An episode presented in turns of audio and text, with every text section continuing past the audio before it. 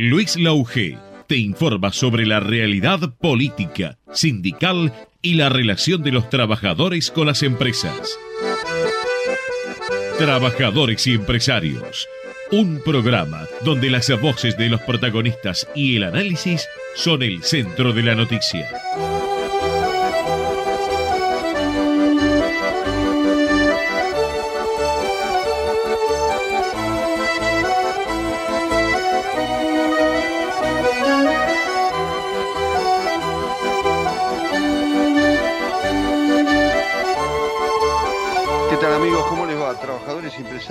Siempre, de 4 a 5 de la tarde por Ecomedios AM 1220.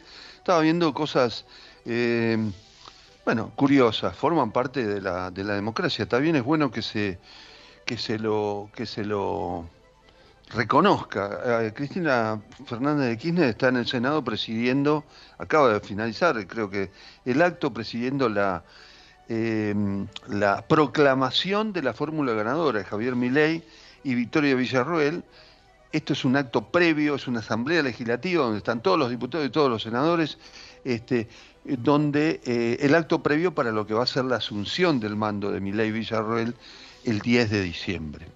Es un, es un argumento que le corresponde, por supuesto, y a la a la presidenta de la Nación que en su momento no quiso ponerle la banda a Mauricio Macri.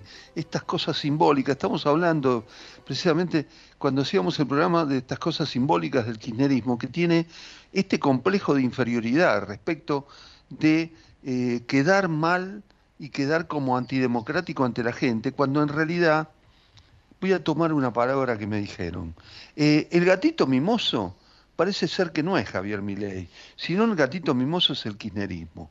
¿Por qué es el kirchnerismo?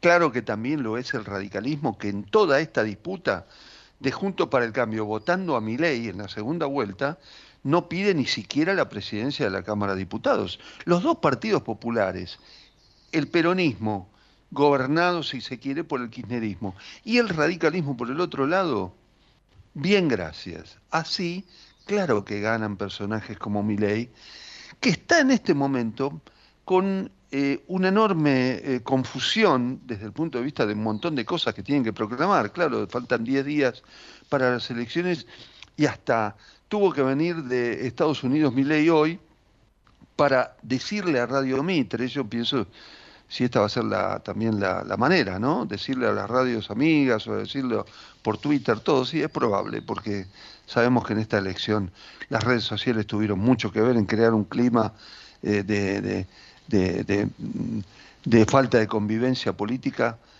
donde un mal gobierno de Alberto Fernández nunca llevó a la violencia, por ejemplo. No sé eh, si qué se entiende a veces por estar a la borde de violencia política después de lo que vivimos en el 73 con la llegada de Perón, con la influencia de López Rega, con Montoneros y Aler metiendo los fierros en la calle, y después con la dictadura militar.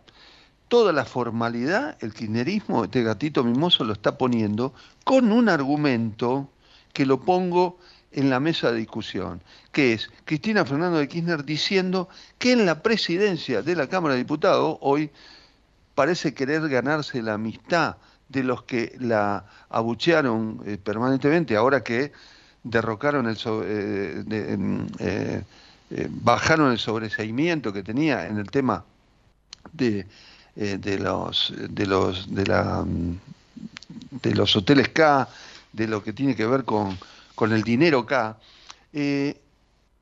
ella avaló políticamente, como si sirviera, Cristina estaba corrida hace bastante tiempo esto, ¿no? La verdad, se habilita por Twitter nada más y, y avaló este, y elogió que en la presidencia de la Cámara de Diputados fuera para eh, un candidato de la Libertad Avanza. Este es otro de los temas que tiene mi ley junto para resolver y para tratar de mostrar, creo que el último bastión es la presidencia de la Cámara de Diputados para demostrar que tiene un poco de independencia de Mauricio Macri, Mauricio Macri que se coló muy bien ahí en la, en la eh, atribuyéndose los votos eh, mm, que le dieron el triunfo a Javier Milei.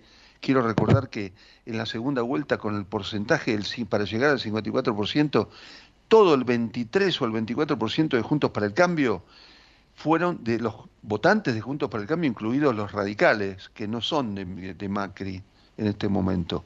Entonces, pero Macri, eh, viendo la debilidad del presidente electo, viendo que tiene que formar la Cámara de Diputados, argumento que Milei podría utilizar también con el peronismo para formar la presidencia de la Cámara de Diputados, por ejemplo.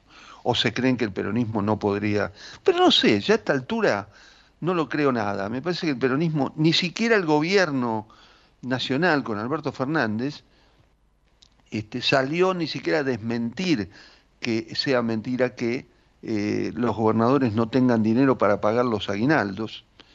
No sale a aclarar, no sale a, agradecer a los votantes que, que le dieron la primera minoría en la primera vuelta. No sale a defender su gobierno. Es increíble. Es la manera más absoluta de la antipolítica en un partido tradicional como el peronismo, ni el radicalismo sale, por supuesto, del otro lado a exigir eh, nada y dejar que todo esto fluya y que mi ley, todos estemos supeditados a que Macri no lo convenza demasiado de todo mi ley para que las cosas no vayan demasiado mal. Decía que Cristina Fernández de Kirchner había dicho que le parecía bien que la presidencia de la Cámara estuviera en manos de la Libertad Avanza y resulta que con argumento, con el argumento, lo dijo por Twitter, hace mucho tiempo que ni aparece ni le habla a la ciudadanía, en el, diciendo que en el 2015, cuando le había eh, ganado, cuando habían ganado, este, en ese momento, en la segunda vuelta, que ganó Macri a Scioli, sin respetar que en la primera vuelta había ganado Scioli, en ese momento, respetaba y le parecía lógico que la primera, la presidencia de la Cámara de Diputados y la presidencia del Senado la tuvieran Cambiemos. Porque ganó en la segunda vuelta. Para mí el resultado, desde el punto de vista de repartir los porotos, quiero decir, ¿eh? no de la definición en la segunda vuelta, en esa, en esa ocasión el presidente de la Cámara del Senado fue eh, Federico Pinedo, de Cambiemos, y después fue eh, Emilio Monzó eh, en la de diputados. Para mí es un argumento errado, de Cristina y de cualquier jurista. Eh, acá ganó, eh, acá no ganó la libertad avanza, salió tercera, salió segunda. Y cambiemos, y junto por el cambio salió tercero en la primera elección. En la segunda elección es entre Macri, es entre, bueno, perdón, error fallido. Entre Milei es lo mismo, ¿no? A esta altura parece ser que es lo mismo. Si Milei no toma eh, no advierte esta influencia porque no va a poder gobernar bien. ¿eh? Este, eh, en ese momento, este, bueno, yo decía que tanto el, el, el, resultado válido para el reparto de los porotos de la presidencia, porque acá se eligió un presidente, pero ya los diputados quedaron consolidados en la segunda, en la primera vuelta el 22 de octubre. Y acá está con mayoría todavía el peronismo y tiene, eh, cambiemos en segundo lugar y recién en una alianza con la Libertad Avanza llega a empatarle los puntos. Eh, en política, a mí me parece que hacen mal las cuentas, el kirchnerismo es un, el kirchnerismo es un gatito mimoso, no sale a hablar, no me asombra a esta altura el partido, pero yo para que le pongan un poco de sentido común, algunas cosas que piensa hacer mi ley, por ejemplo, la de eh, haberse, bueno, por supuesto que este, estar en el resultado de, de, su, de su reunión en Estados Unidos, su viaje relámpago que llegó ahí, haber hablado de ser el nuevo encuadre, habló con representantes de, de la Casa Blanca, con los funcionarios que representan a Biden, hemos hablado de lo que va a ser el nuevo encuadre de la nación argentina dentro de las naciones que respetan la libertad todo con Estados Unidos, todo con Estados Unidos. Ahora, eh, perfecto, está todo con Estados Unidos, pero resulta que en política tenés que tener un punto de equilibrio. Acá no va a venir Lula a la, asunción de, de Milei, porque Milei dijo que Brasil era un país infiltrado, que no tenía principios, no sé qué dijo, y habló mal de Lula. Y China está mirando que no va a poner, parece que los swap que, con, que arregló con el gobierno actual, bueno, se va al gobierno actual, pero la guita, ¿quién la pone? China está comprometida a poner los, los SWAP, pero como muestra una alianza incondicional con Estados Unidos, China está por no poner los SWAP y todavía no pagamos al fondo. digo, eso mi ley debería saberlo.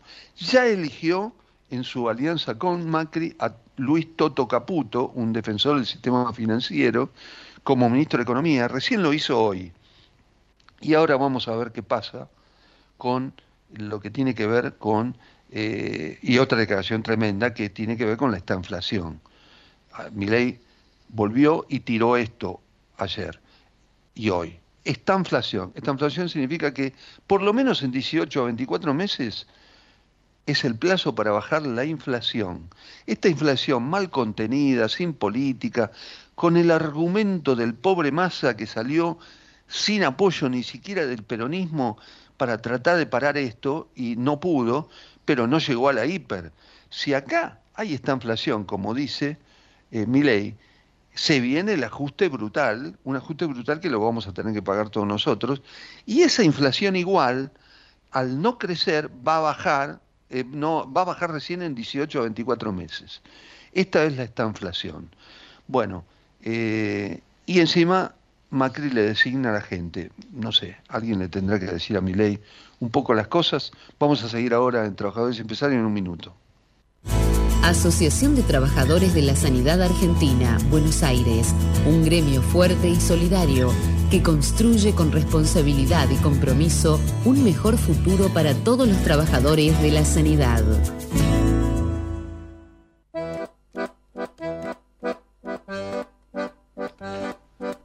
Bueno, seguimos en Trabajadores y Empresarios. Está en línea el secretario de Prensa Nacional de la UOM, de la Unión Obrera Metalúrgica, y secretario de la seccional de Córdoba de la UOM, eh, Rubén Urbano. ¿Cómo estás, Rubén? Luis Laujete habla, ¿qué decís? Buenas tardes, Luis, un gusto hablar con ustedes. Gracias. Eh, Rubén, eh, bueno, parece un poco antiguo, pero todos los días se presta, todos los días está esto, un poco un análisis de lo que fue, de lo que te pareció el triunfo de Milei, pero ahora ya hay cosas concretas. Milei está anunciando una estanflación, este, 18 o 24 meses para bajar la inflación la notable influencia de Schiaretti, vos que conocés el mundo de la política en Córdoba, la notable influencia de Córdoba y del voto cordobés para el triunfo de Milei, que ganó muy bien en todos lados, quiero decirlo, ¿no? Pero que en Córdoba tuvo una, una superioridad casi 80% a 20, una, una locura respecto del triunfo de Milei a Massa. Y este, de lo que fue este comunicado también de la CGT, donde este, bueno, llama la atención frente a lo que, a lo que sería este, la paralización de la obra pública. ¿Me resumís un poquito estas cosas y me decís un poco lo que sentís en este momento? Bueno, yo creo que todos, todos los que hemos de una manera u otra trabajado para que Massa sea presidente, no fue por algo caprichoso, capcioso, y mucho menos porque creamos creemos que Massa sea el más peronista que haya. No, consideramos que era el hombre indicado que podía que podía tener de cierta manera más llegada con el mundo exterior, con lo que, lo que más necesitamos nosotros, que son créditos y que puedan venir aportes, que puedan venir gente a aportar por nuestro país, a la producción de nuestro país. Y evidentemente que esto a nosotros no nos tiene que sorprender yo creo que los trabajadores que votaron a mi ley no se deben sentir sorprendidos ahora porque inclusive mi ley lo vino diciendo. Esto es nuevo. El establecimiento es nuevo y significa, bien lo dijo usted como quiero, quiero que significa, pero para, ser más claro aún, es un estancamiento de la inflación que va a quedar estancada por no sé cuánto tiempo a valores de 12, 13%, eh, si está así en 12, en un año, bueno, evidentemente que va a ser la hiperinflación que usted bien lo, anunciaba. Evidentemente que acá tuvo, para eso tuvo ayuda de muchos lados. Muchos lados, la autocrítica la hemos venido haciendo y las reflexiones de todo también la hemos venido haciendo. Y sin lugar a dudas que tuvo mucho que ver eh, el pseudo peronista Juan Ejiaretti diciendo que eh, apoyándolo a, Libertad Libertad eh, mejor dicho, no es tampoco amiga y mira en definitiva vas a ser un Alberto Fernández de la política nueva, de la que se viene ahora. Viene a ser eh, alguien manejado juguetonamente por un Macri que sí sabe cómo manejar los virus, sí sabe cómo llevar adelante política de, hambre. Eh, en todos los aspectos donde él estuvo, el, el, plan que mejor ha funcionado él y así ha subsistido con sus grandes empresas, le han condonado deudas, le han, perdonado un montón de cosas porque sabe cómo mover los hilos.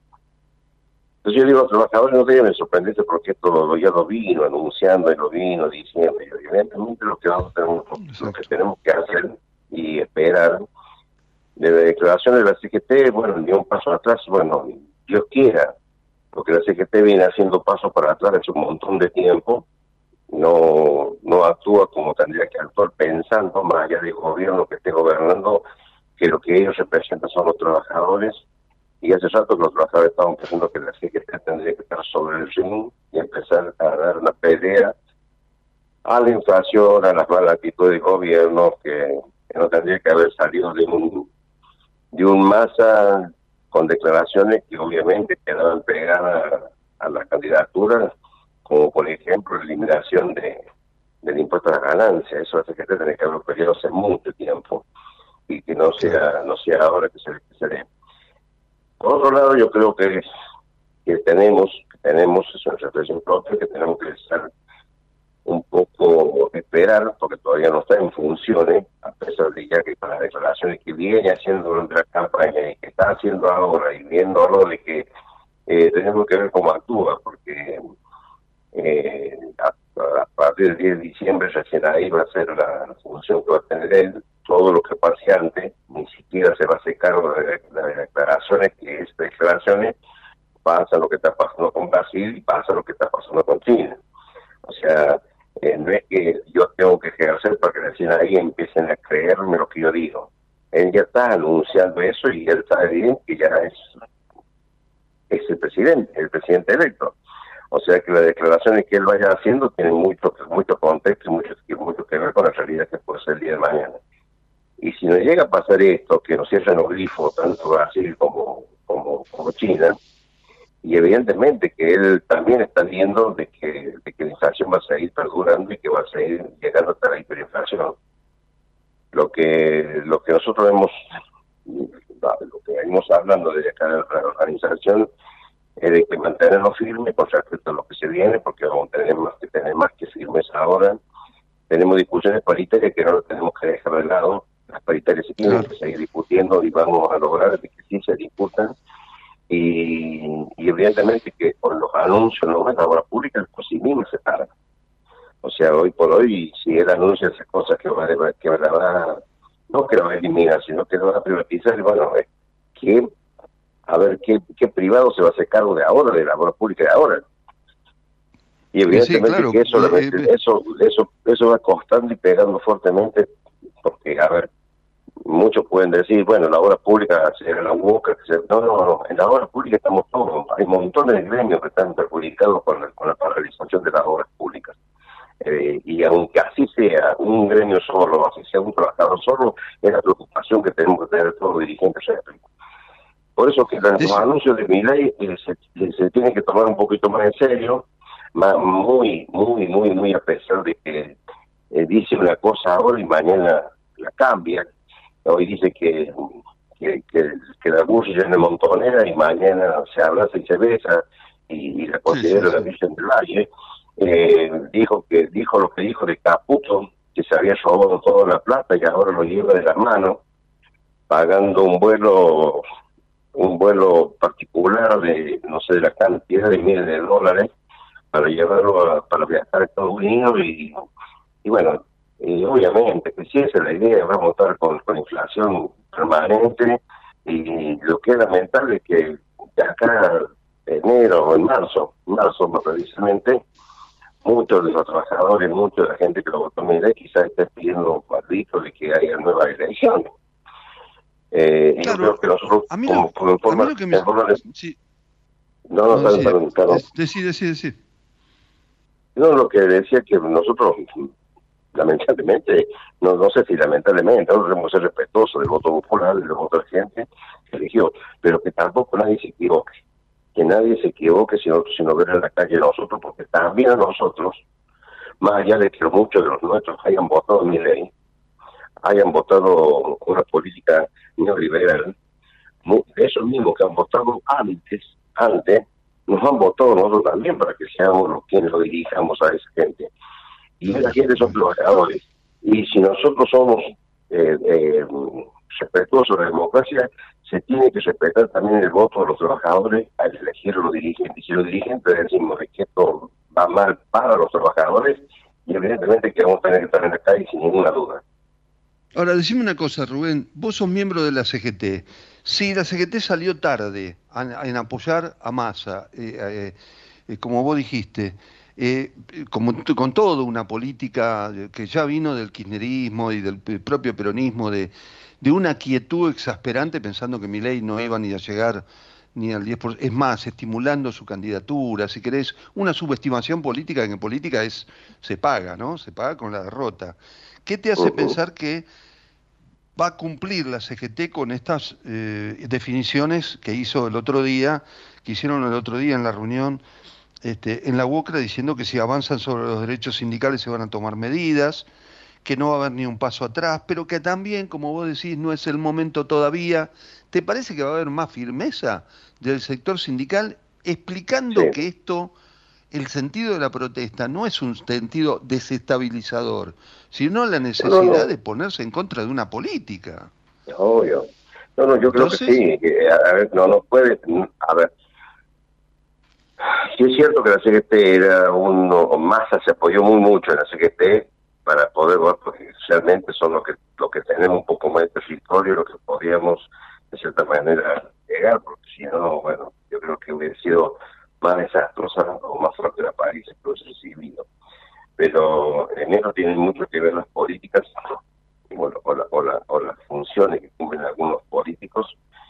Y para que lo entendamos bien, sabemos bien que acá en Buenos Aires está el bastión donde, donde, donde se hace siempre la diferencia, donde el peronismo puede hacer la diferencia. Y acá los mismos votos que recibió el gobernador Kicillof, que bien merecido se lo tiene, no fueron una cantidad de votos para más. Entonces está claramente quienes, quienes tenían que haber trabajado por el triunfo de masa no trabajaron. Quienes tendrían que haber trabajado, y me refiero a la Cámpora y todo, todo lo que se creían dueños del país, eh, evidentemente que, que, que, ahí está la reflexión y bueno, quizás haya, haya conversado con alguien, como diciendo, eh, no trabajemos, dejemos que ganen los otros y, y ahí nos va a ir mejor. Realmente no lo sé. Lo que sí sabemos, lo que sí, lo que sí es claro, eh, no es claro, al menos para quien habla, de que el único gran compromiso que tenemos es con los trabajadores. Más allá, más allá de que los trabajadores mismos también hayan votado mi ley. Es evidente. O sea, hayan votado a un, a un, a una a una fuerza que no es casualmente la que la que la que, la que le va lo va a dignificar y la que le va a cuidar los derechos que tiene. Ahora, eh, eso está muy bien, pero usted, vos, vos como, como eh, eh, expresás como, como dirigente sindical de muchos años también un sentido político, porque si algo que yo le reconozco a los dirigentes, sobre todo de la CGT, es que tienen no solo una visión sindical, sino una visión de política. Siempre están detrás de las candidaturas este, del candidato que quieren. En general, el sindicalismo es peronista, no es culpa del peronismo que la mayoría sea peronista en los sindicatos. Pero el tema es que si es que Areti, que no es eh, santo de tu devoción, no está hablando con eh, este con ley para convencerlo y pensando en el futuro, pensando para él en el futuro de conducir al peronismo, si no lo está haciendo, sino eh, que es una actitud de nada más que de acompañar y genuflexa.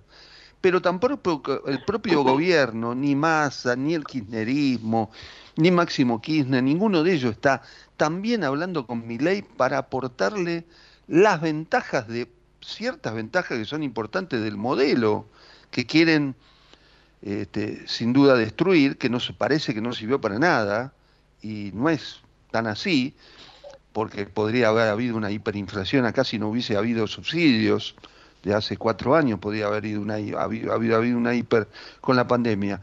¿A vos te parece que está en juego o que hay una crisis profunda en el que el peronismo que va a ser muy difícil de que se capitalice como oposición el día de mañana? Bueno, a ver, vamos, vamos a separar eso en tres partes. Una, primero, nosotros de acá de la seguimos sosteniendo una frase que sin solución política acabamos de encontrar solución gremial. Y para, esta solución política, evidentemente, que nosotros tenemos que trabajar en política o trabajar con los políticos que piensen de que, que van a trabajar para darle solución gremial a los trabajadores. En segundo, eh, por eso es que por ahí la rebeldía nuestra es que por ahí eh, no tenemos extraño la cantidad de dirigentes gremiales que puedan, o los dirigentes gremiales o de trabajadores comunes que ocupan esos cargos como para poder traer esas soluciones que tanto necesitamos. Segundo, en el caso de Chiaretti, Chiaretti lo que ha hecho hasta ahora y lo que ha hecho especialmente es pagar los favores, acordémonos que Chiaretti siempre ha sido eh, el, si no el empleado, el cuasi empleado de Macri, desde el padre al hijo, acordémonos que Chiaretti estuvo en Brasil, según el refugiado, pero se fue como director de la FIGAN, que era de, que era de Macri, y eso evidentemente que tiene que ha ido pagando de a poco, de a poco, ido pagando esa, esa deuda, y ahora ya, no que tenga necesidad, necesidad ni tengan la energía como para seguir quería haciéndose cargo de algo. Yo creo que que, que, ya, se termina la, vida política de, ese hombre. Y, tercero, bueno, evidentemente que acá, eh, acá hay un montón de un montón de gente que tiene que hacer autocrítica, que está bien, que todavía no es el momento, eh, quizás están esperando que, se asumen para después ir y empezar a acercarse a mi ley y a hablar con mi ley. Lo que pasa es que acá muchos eh, el partido, muchos del peronismo, que no saben si hablar primero con va a hablar con Macri, no saben quién y que realmente va a conducir esa fuerza. Pero bueno, yo creo que, si tienen que esperar a, que se define después de diciembre, gabinete y todo ese tipo de cosas, acercarse con que se tiene que acercar, y esperemos que se acerquen con fuerte crítica, no que se acerquen con los pantalones en la mano.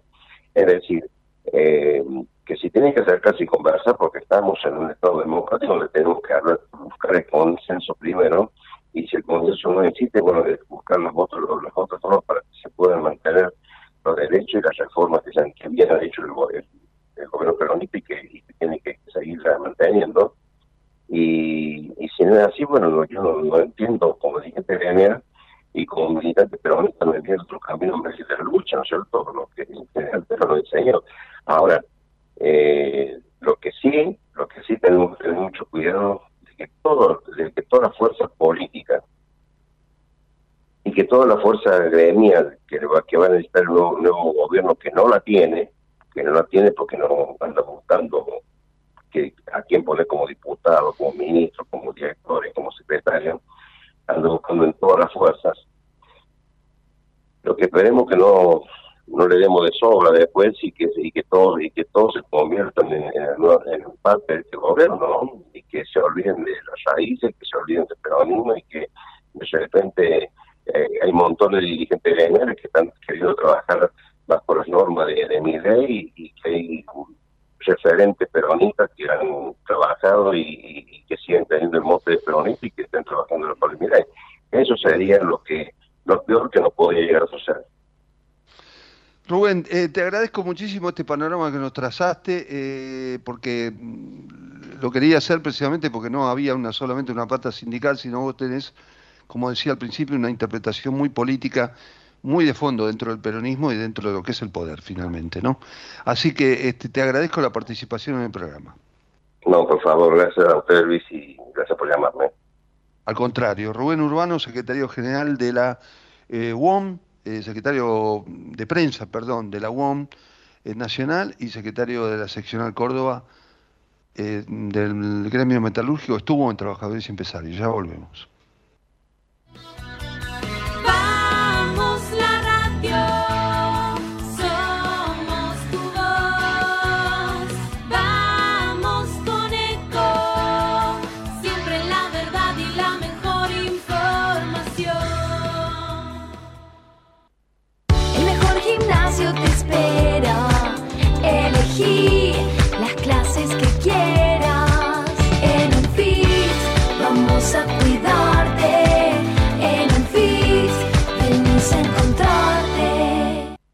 ¿Sabías que un rico y auténtico sabor de un gran espresso ya no se encuentra solo en las cafeterías gourmet?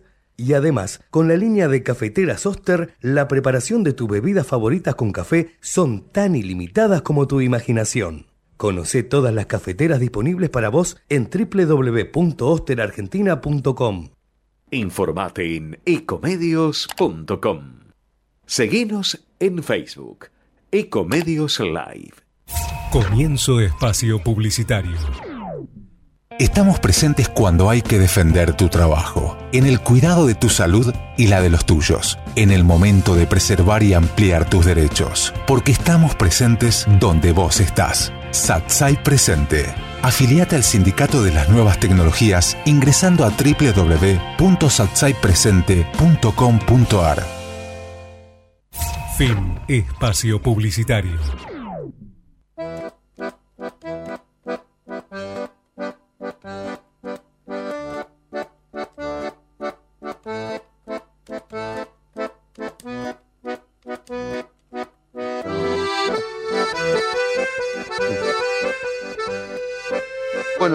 En Trabajadores y Empresarios. Eh, estábamos hablando de lo que fue, ya dijimos, la gira de Miley. Antes de su viaje a Estados Unidos, el presidente avanzó y dijo que llamó a que va a llamar a sesiones extraordinarias para tratar un paquete de reformas y leyes clave para el inicio de su gobierno.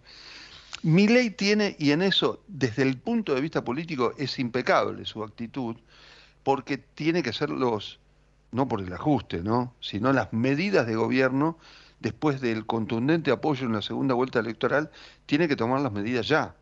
Si en esto se demora y encima está influido por otra fuerza que no ganó, este, y empiezan las disputas como están empezando a ver en los cargos en el gabinete y en la influencia, en el poder. A ver si se entiende. La libertad avanza ahora tiene un aliado que le está resultando caro, que es ni siquiera Juntos por el Cambio, sino los sectores que apoyan a Macri.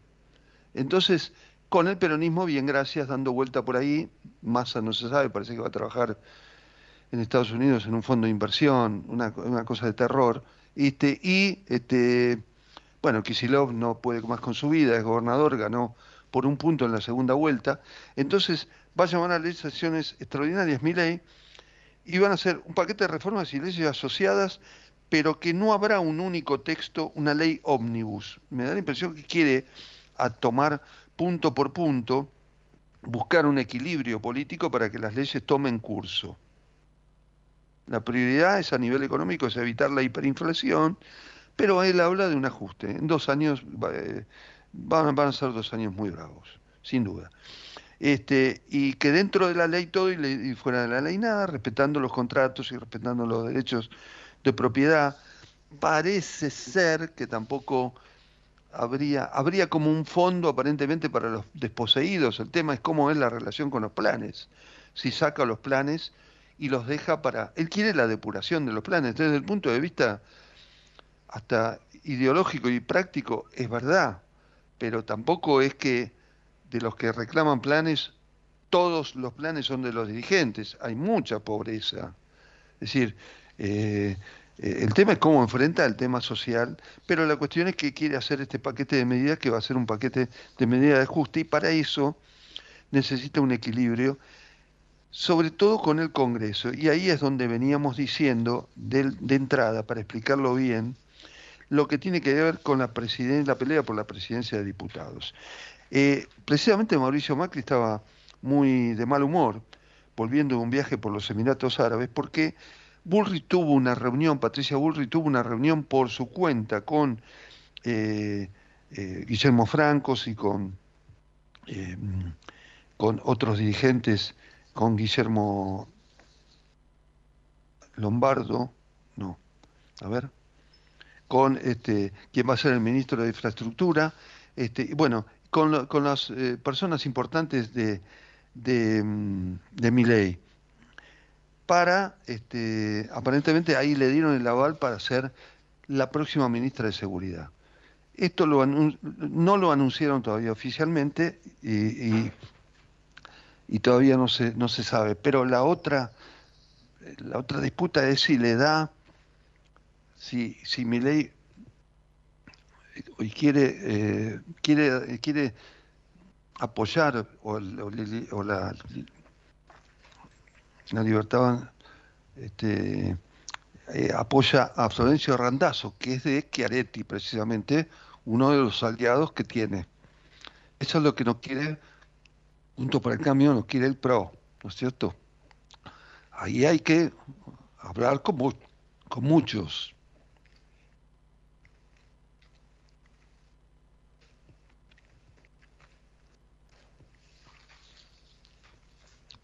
Bueno, seguimos en Trabajadores y Empresarios.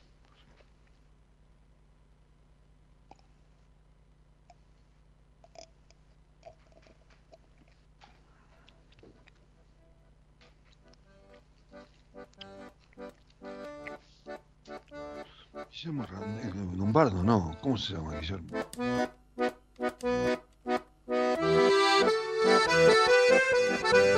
Mm, gana.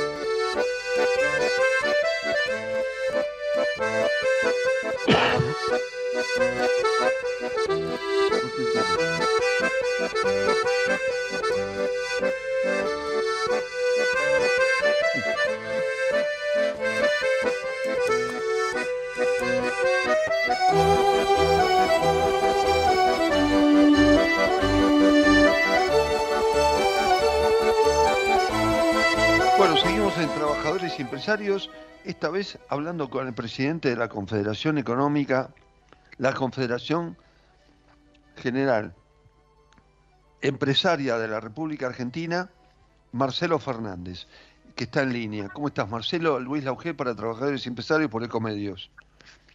Hola, Luis, ¿cómo estás? Un saludo a todos los oyentes, ¿cómo va?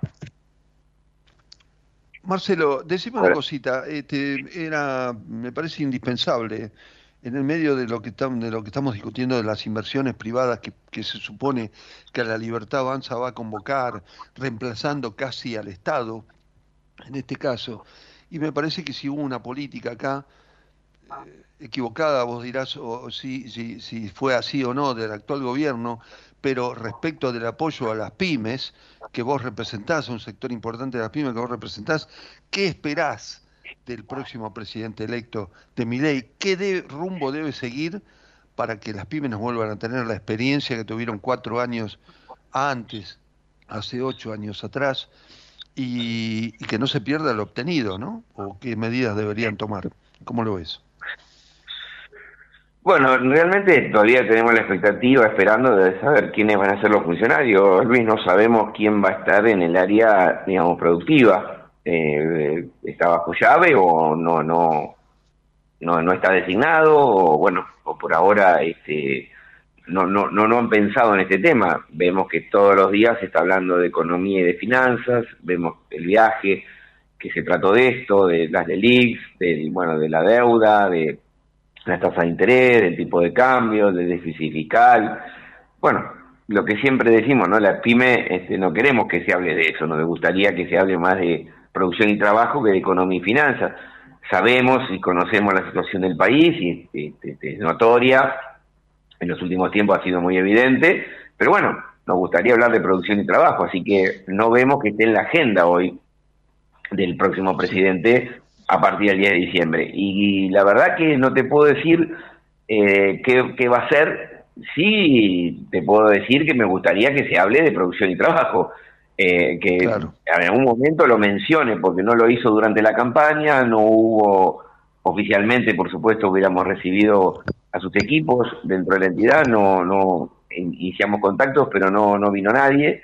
Creo que esto le pasó a, también a la Unión Industrial y a otras entidades que esperaban poder este, charlar con quien fuera de sus equipos justamente para ver las medidas que tiene pensado y cuáles eran también nuestras propuestas. Nuestras propuestas son claras, el hecho de capacitar a la gente los planes para mano de obra en oficios, el hecho de, bueno, obviamente de las comercializadoras de productos argentinos en el exterior para fomentar la exportación de las pymes, que lo habíamos dicho en su momento, hace un año, justo se lo dijimos al ministro de Economía, que en aquel momento no era candidato, Sergio Massa, el uso de dólares propios para poder importar y facilitar el acceso a las materias primas que necesitamos los empresarios y que dado por la escasez de divisas, bueno, el, Estado no lo puede hacer y que lo haga lo privado. Hoy tenemos una diferencia alta del tipo de cambio del oficial con respecto al, al, al paralelo, pero en aquel momento era del 80%, si bien era una diferencia, no es la de hoy, que está en el ciento y pico, casi 200%, entonces creemos que, bueno, vemos que se va a ir a una unificación cambiaria y, me parece que ahora sí va a ser, el empresario va a tener que entender que va a tener que usar sus ahorros o de donde los consiga en dólares propios para poder importar las materias primas, así que evidentemente esto se va a sincerar en el corto plazo, si no, no vamos a producir. Entonces, creo que va a haber una gran convocatoria del gobierno a esto, pero para eso necesitamos que se unifique eh, lo más posible o que la brecha sea muy corta o que desaparezca el dólar blue, que creemos que no va a desaparecer, pero bueno, eh, eh, la única manera va a ser el dólar privado, porque como te dije, el Estado no lo tiene y no va a tener tampoco dólares de financiamiento externo. ¿Cómo vamos a hacer para comprar materias primas? Bueno, con lo que pueda conseguir el sector privado de dólares propios. Así que me parece que es lo que se viene, creo que esta medida la tiene que tomar y habilitar y un poco hacer la vista gorda lo que sería un blanqueo de oficio y un blanqueo, este, digamos, un blanqueo ya in situ, ¿no? Porque evidentemente si se va a investigar de dónde salen todos los dólares que se consigan para producir, creo que nadie lo va a querer este, poner y así la situación va a ser más crítica. Eh, por supuesto que después podrá cobrar ¿vos te que ¿Vos te imaginás que para las pymes la presencia, porque en esto lo designó, hoy por lo menos lo confirmó por radio este, eh, el presidente Milei, eh, Luis Toto Caputo puede ser un ministro de Economía que se ocupe, se ocupó en la época de Macri también como presidente del Banco Central y es un hombre vinculado al sector financiero. ¿No lo ves a economía en ese caso pensando en la producción y el trabajo? O, quizá el Ministerio de Infraestructura, como un Guillermo Ferraro, que va a tomar varias áreas. Bueno, la Secretaría de Trabajo se va a convertir en una secretaría, digamos. ¿No, no ves que el perfil venga por ese lado, no? No, no, no. Toto Caputo no tiene absolutamente nada que ver con el producción y trabajo. Es el del sector financiero, que es más especulativo, que es más de mercado. No, no, no lo veo para nada. Lo que no sé es en la reforma que piensa mandar mi ley si efectivamente el área de, industria va a pasar a infraestructura o va a economía eh, hay que ver también qué hace con el sector del agro, eh, si la Secretaría de Cultura va a ir también al Ministerio de Economía o pasar a infraestructura. Pero me parece que necesitamos urgente que esto se defina para saber con quién tenemos que conversar, con quién no tenemos que sentar, con quién tenemos que discutir. Así que veremos, este, vuelvo a decirte Luis, tenemos que tener paciencia y tampoco podemos ni este, elogiar ni criticar porque no sabemos absolutamente nada. Hemos visto algunos compañeros de entidades que han, que han este, felicitado, aplaudido, festejado y otros que han dicho un montón de cuestiones en contra. Vuelvo a decirte, nosotros ya, muchos de nosotros hasta nos estuvimos activos en la campaña porque creíamos que eh, Massa eh, iba a ser, digamos, como ministro de Economía lo demostró con las medidas y bueno, nosotros creímos que las medidas que estaba tomando desde el ministerio iba a ser su política hacia la pyme. Y del otro lado no tuvimos con quién hablar, con lo cual era evidente este, y pública cuál era nuestra posición. Bueno, ya está. Ni siquiera, ni siquiera ahora tuvieron un contacto con nadie del gobierno de la Libertad Avanza para. No, no, no, no, lo, no, lo tuvieron. No, y del sector de Juntos por el Cambio, lo que sería el PRO del momento de, de Macri, de que cambiemos, que bueno, el PRO era evidentemente quien la fuerza mayoritaria, mucho más allá de la radical, sabemos cuáles fueron sus políticas del 2015 al 2019. Tenemos una pequeña esperanza, Luis, es que no sea la misma. Si va a ser la misma, ya sabemos en qué va a derivar y en qué rol vamos a tener que jugar como cejera. O sea, esto es así. Este, y aparte estuvimos sería, excluidos ¿cuál cuatro años. lo mismo, porque de golpe este, los pymes reciben un subsidio, reciben apoyo. Esto parece una mala palabra en boca del presidente electo. Todo tiene que ser a través de la inversión privada y el que no la tenga, no sé, eh, que, se arregle. Sí, bueno, a ver, eso no sería lo más dramático porque estaríamos todos en las mismas porque si uno tiene el dólar oficial y otro tiene que poner su propio dólar, ahí estaría complicado. la complicación sería la política, es decir, de una apertura indiscriminada, fomentando las importaciones y atacando a los sectores productivos, las tarifas, si las tarifas yo no digo que no haya que ajustarlas, y, pero si las tarifas para la industria van a ser altísimas, evidentemente eh, los gas dependientes, los electrodependientes van a tener un costo altísimo y no van a poder producir nada. Eh, si no va a haber un plan, plan del Estado con la banca oficial acompañando un poco más a las pymes en el crédito, la inversión va a ser muy difícil. ¿Quién nos va a prestar? Entonces, bueno, eso son, eh, y eso fue lo que pasó en el gobierno anterior, del gobierno de Macri. Entonces digo, bueno, si van a venir con esa tesitura, estamos fritos. Este, pero como te dije, me parece que no me quiero anticipar, vamos a esperar, esperemos tener mejor diálogo, en esos cuatro años no lo pudimos hacer, esperemos tenerlo ahora. Claro, el diálogo, lo que pasa es que el propio presidente Milei no anuncia cosas todavía, eh, se muestra muy permeable a la influencia, ya habíamos hablado, de Mauricio Macri y demás, pero además yo le sumé un punto, recién hablamos con el, con el dirigente, con el secretario de prensa de la UOM, con Rubén Urbano, un dirigente sindical muy, muy de, de Córdoba, muy combativo y muy, muy, muy, este, muy inteligente que planteaba también el hecho de que el día de mañana, a mi pregunta, el propio peronismo tuviera una forma orgánica o no, pero como oposición y que se acercara, vos que fuiste diputado del justicialismo, este, ¿estarían esperando ustedes que haya, que, que se constituya un sector peronismo, sea el kirchnerismo o sea quien sea, pero que como oposición para que salga en apoyo de ustedes, de las pymes, este, defendiendo al final este modelo, porque como ni masa aparece, y no aparece nadie defendiendo ni siquiera el pago de los aguinaldos de los gobernadores, no sale nadie a hablar, este, pareciera que acá no hubiese ni oposición, que el peronismo hubiese desaparecido de la tierra, ¿no? ¿Es un poco así o esperan a algún intérprete político ustedes también? Mira, nosotros tenemos relaciones, obviamente, y yo los personales y institucionales con, con, lo que es el peronismo, bueno, con que le llamaron kirchnerismo también. O sea, lamentablemente no se ha unificado el liderazgo dentro de, esto. O sea, el peronismo y el kirchnerismo, eh, hay que decirlo, y esto ha sido así, no han sido lo mismo durante todos estos años. No vaya a saber uno por qué, por una cuestión de apellidos, ¿no? Porque vos digo sacar Kirchner y Perón es ismo. Entonces, sería bueno que no fuera una... Me parece que habría que buscar una fórmula que nuclea a todos. No sé si llámese Unión por la Patria, justicialismo, el Frente de Todos, Frente para la Victoria, poner la palabra que quieras, pero que unifique a la oposición. Lamentablemente ha habido pujas, eh, son públicas y notorias, entonces no hubo un liderazgo claro, si bien lo tuvo Cristina Fernández de Kirchner, esto no cabe ninguna duda, quien más ha liderado un espacio y ha tenido la mayor fuerza política desde la oposición, bueno, no se ha conseguido unificar por la, tal vez la falta de discusión o la falta de integración. ¿Quién tiene mayor responsabilidad? No lo sé. Había que analizarlo, a ver si tuvo la conducción o tuvo las bases, que no se dejaron conducir. Esto sería bueno que también hace un debate, pero no aparece ese liderazgo, como vos decís.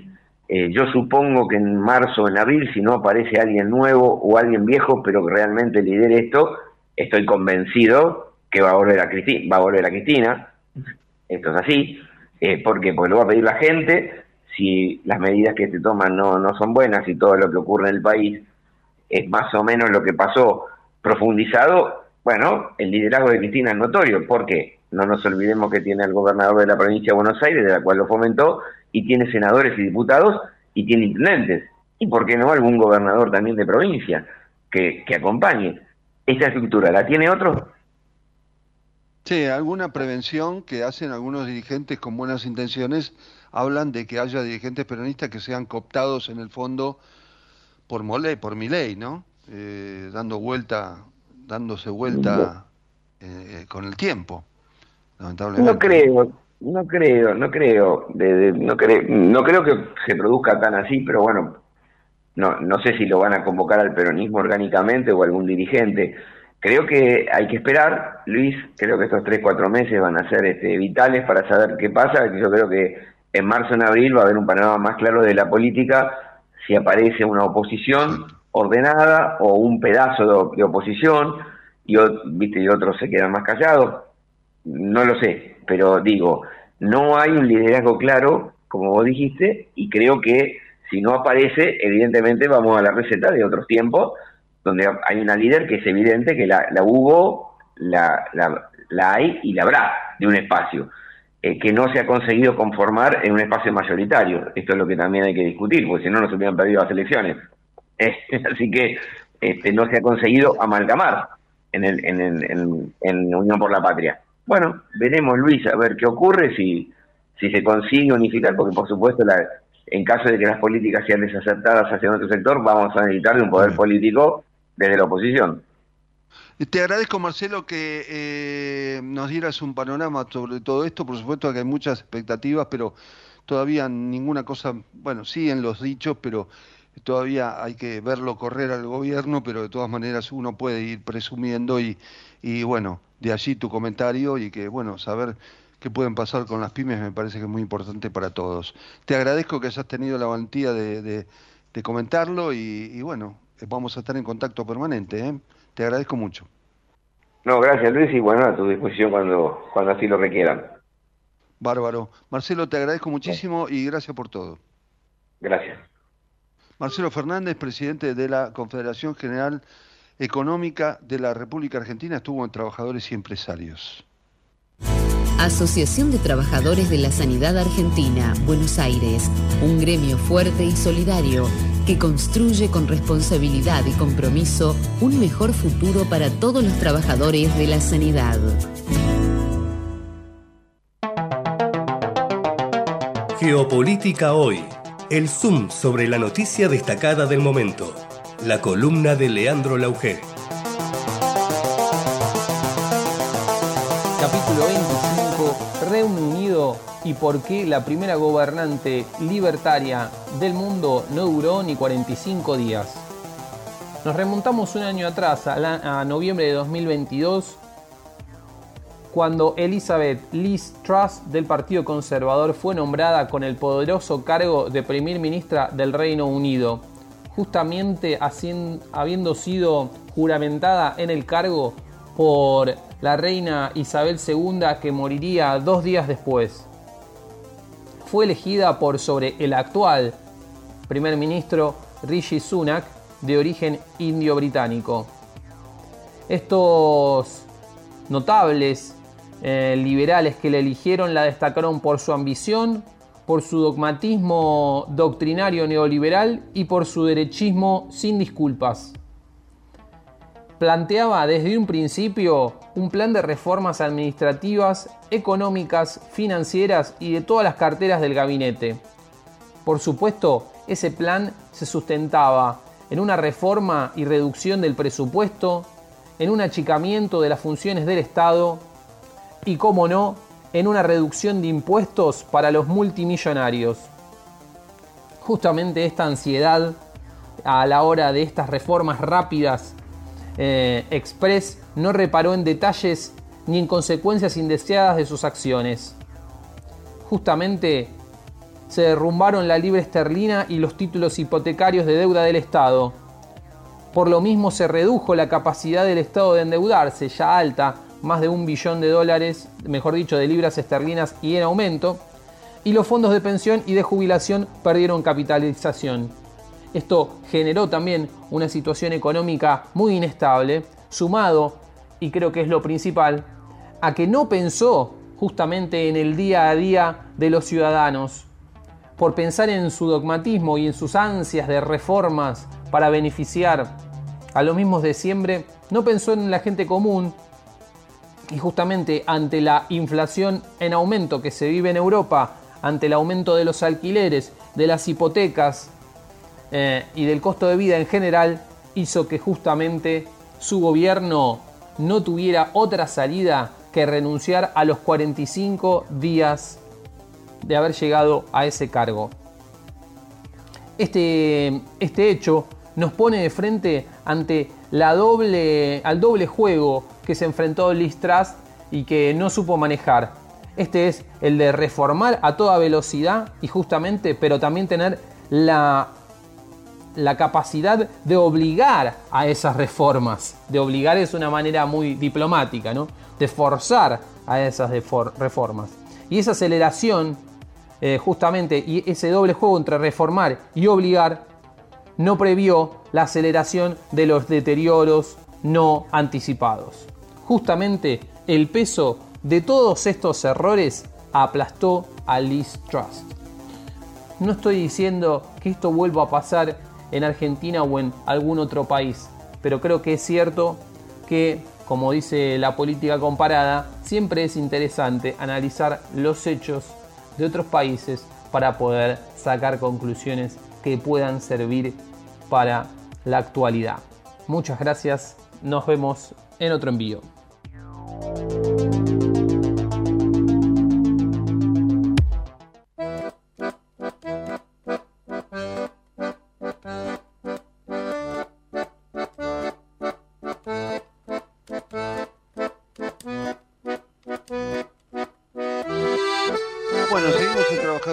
Empresarios, eh, muy interesante la columna de Leandro porque, este, bueno, tiene que ver con lo provisorio de determinados mandatos, la falta de...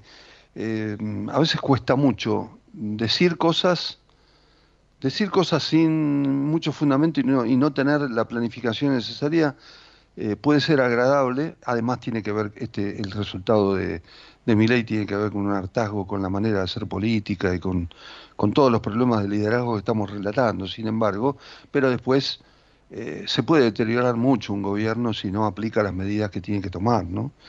Y sobre todo cuando hablo yo de la influencia de, de otros de otros partidos, de otros sectores, la influencia, por ejemplo, de un sector del PRO, me parece que fue más eh, espontáneo, si se quiere, la influencia de Patricia Bullrich, que se dijo de todo con mi ley, pero que sabe que buscar oportunidades, en todo caso, para escalar, y no como en el caso de Mauricio Macri y de amigos de Macri en la justicia, donde, por ejemplo, ayer hubo sucesos de mucha, que muestran a las claras mucha impunidad, independientemente de la de lo que corresponda, de lo que, de lo que realmente se, la medida que realmente se toma, cuando es inoportuna y anunciada en un mal momento puede mm, quedar vacía de contenido. Fue así que la Cámara Federal, justo ayer, revocó el procesamiento, el sobreseimiento de Cristina Fernández de Kirchner en la causa sobre la ruta del dinero K, que es lo que explicaba antes,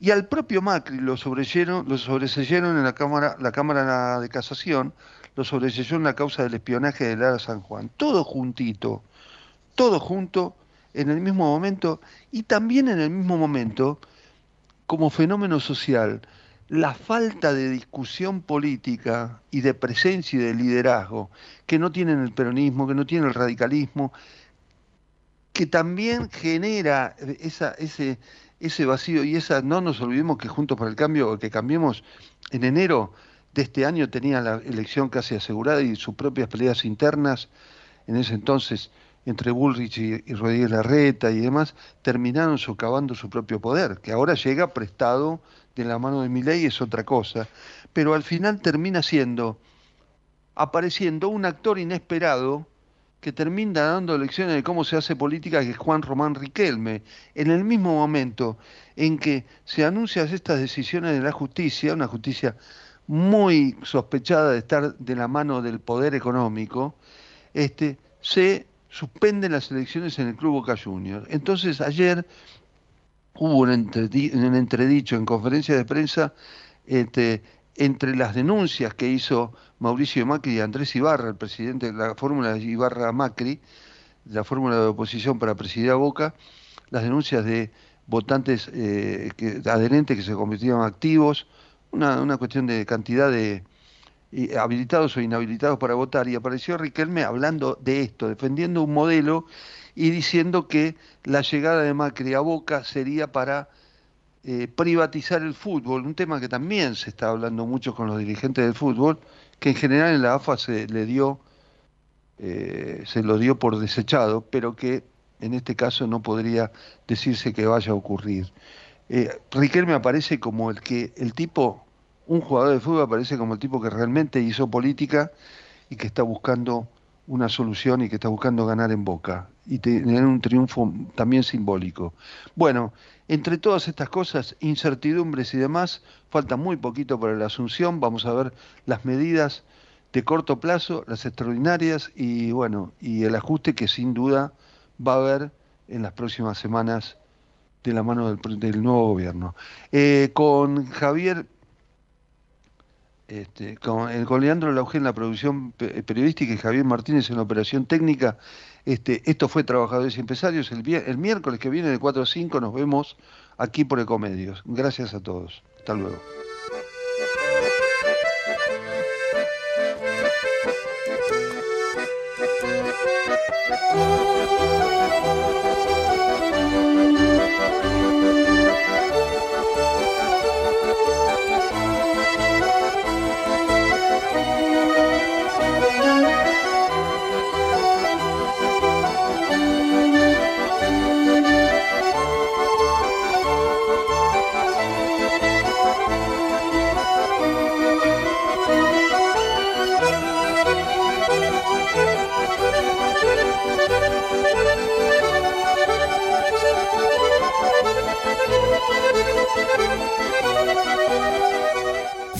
Desde Buenos Aires, transmite LRI 224, AM 1220, Ecomedios